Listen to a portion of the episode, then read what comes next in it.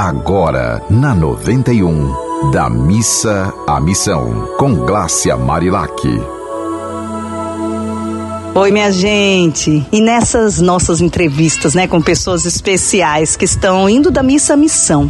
E aí eu gosto muito de refletir sobre isso. O que é ir da missa à missão, né? É você sempre pautar a sua vida no que é certo, no que é justo, no que é bom, no que traz alegria. Porque assim, de coisa ruim já chega o que existe e a gente não pode desviar, né? E a gente precisa fazer com que o que chegar de ruim na nossa vida vire aprendizado. A gente sempre tem que aprender alguma coisa. Tem aquela máxima que diz que ninguém tem, não, não existe ninguém nesse planeta que não tem nada para não ensinar, né? Ninguém que não possa nada ensinar e também ninguém que não possa nada aprender.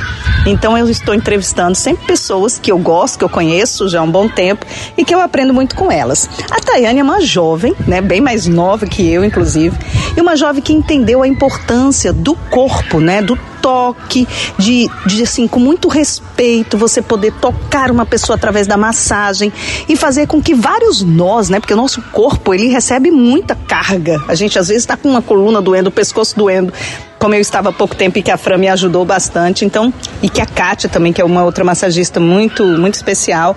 E aí, quem está aqui ao meu lado agora é a Tayane, que vai contar um pouco pra gente dessa, dessa experiência dela de poder ajudar pessoas através dessa profissão, né, de poder tocar em alguns músculos, em alguns pontos do corpo que realmente precisam de ajuda.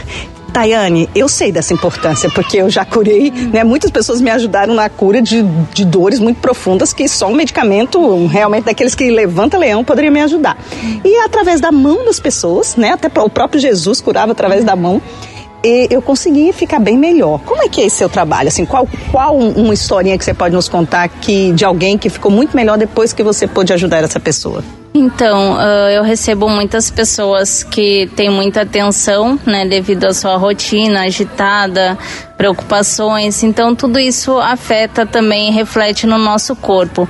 E com a massagem a gente consegue ajudar, né, a liberar essas tensões e liberar o fluxo de energia no corpo né? Que você consegue ter uma harmonia, né? Não só no aspecto físico, mental e espiritual. Então é tudo um conjunto, né? Mas quando o corpo é ajudado através do toque, tudo flui melhor. A gente tem uma qualidade de vida muito melhor. Você hoje se preocupa também é, em, em cuidar mais do corpo, né? Porque a gente, há pessoas que, por exemplo, nesta rádio que eu amo, é, há pessoas que têm essa questão já muito com a espiritualidade, de rezar bastante, mas tem gente que não vai a uma academia, né? Não se preocupa muito com o corpo, e o corpo é nosso templo, é a nossa igreja.